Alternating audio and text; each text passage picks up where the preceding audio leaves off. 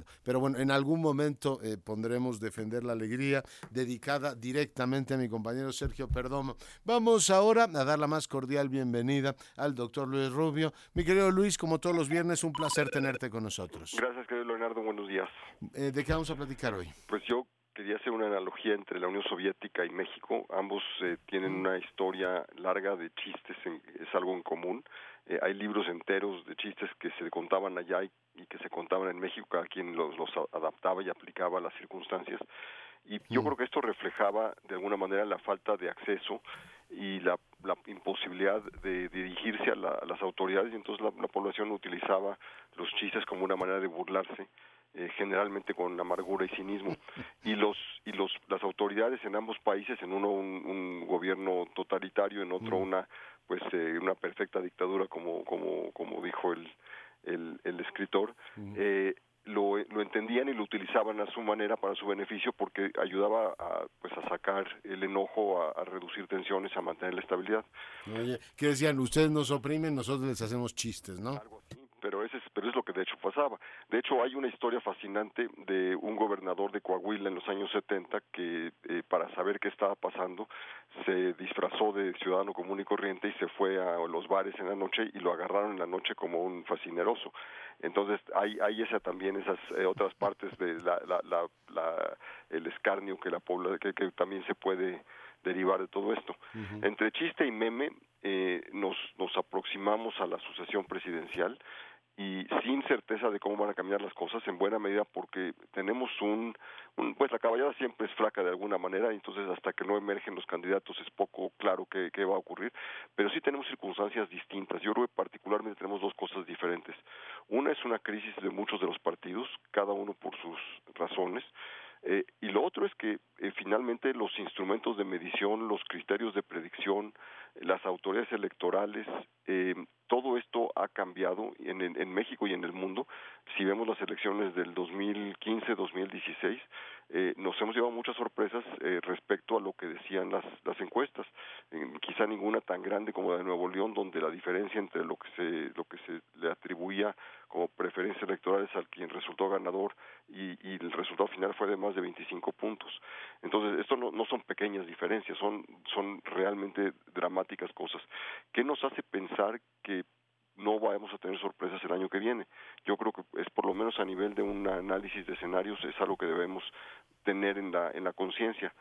eh, entonces, si analizamos rápidamente los los partidos, tenemos a, a un a un PRI que si bien eh, logró eh, dos, dos triunfos en las elecciones pasadas del, de hace cuatro semanas o tres y media semanas, eh, lo que tenemos es, de todas maneras, un partido que, que eh, tuvo que calcular si le convenía como lo le escuché a un periodista, eh, ganar perdiendo o perder perdiendo. Mm, y decidieron que era mejor perder eh, ganar perdiendo porque de todas maneras eh, no había no había mejores cosas. Pero el costo al que esto se logró eh, podría expresarse en las urnas el año que viene. El PAN no no canta mejor las rancheras está eh, está en, también con divisiones eh, internas que aunque las han tratado de zanjar como vimos en las noticias de hoy, eh, de todas maneras tiene divisiones fundamentales que, que y, además características que hacen que sea un país sin que no sea que no tenga vocación de poder y que tiene una enorme capacidad de golpearse de antemano. No es casualidad que el triunfo más claro del PAN a nivel presidencial el de, el de Fox fue porque realmente se saltó al partido y lo ignoró no no porque no porque lo utilizara como tal. Y finalmente eh, dejo a un lado a, Morena simplemente porque es un partido que es un partido de una persona que tiene un mandato y un objetivo y lo demás es, es irrelevante pero el PRD también tiene sus problemas, tiene un problema de sobrevivencia y me parece que es el partido que más clara tiene la brújula. Están buscando con toda claridad cómo hacen para ganar el Distrito Federal o la Ciudad de México más bien y, y qué, cómo, qué requieren de otros partidos o qué están dispuestos a aportar a otros partidos para que los, de, los, los eh, miembros de otros partidos, así sean priistas, panistas, lo que fuera, vayan contra Morena y, gan y le, le, permitan al PRD sobrevivir en la Ciudad de México. Y como todo mundo comparte esa idea, se vuelve fácil.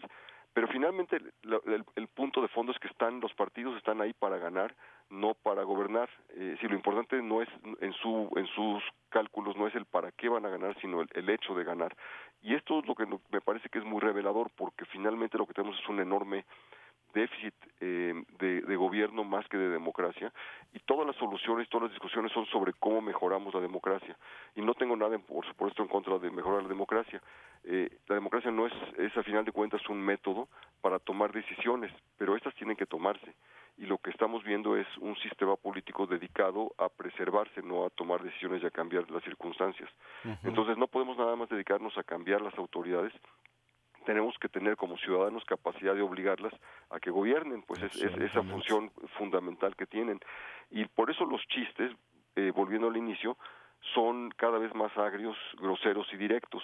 eh, y a falta de gobierno, por final todo se vuelve caricatura, porque lo importante ha desaparecido y eso no es un chiste. Sí, sí, ahora con memes y todo lo demás, pero es exactamente lo mismo. Oye, pues muy interesante la analogía. Preguntarte, me han llegado un montón de peticiones. Este documento que publicó Comexi sobre el futuro, la reflexión sobre América del Norte, está disponible en la página, ¿verdad? Está disponible en la página para bajarse y, y tenemos un número limitado de ejemplares en papel, pero en la página está instantáneamente para obtenerse.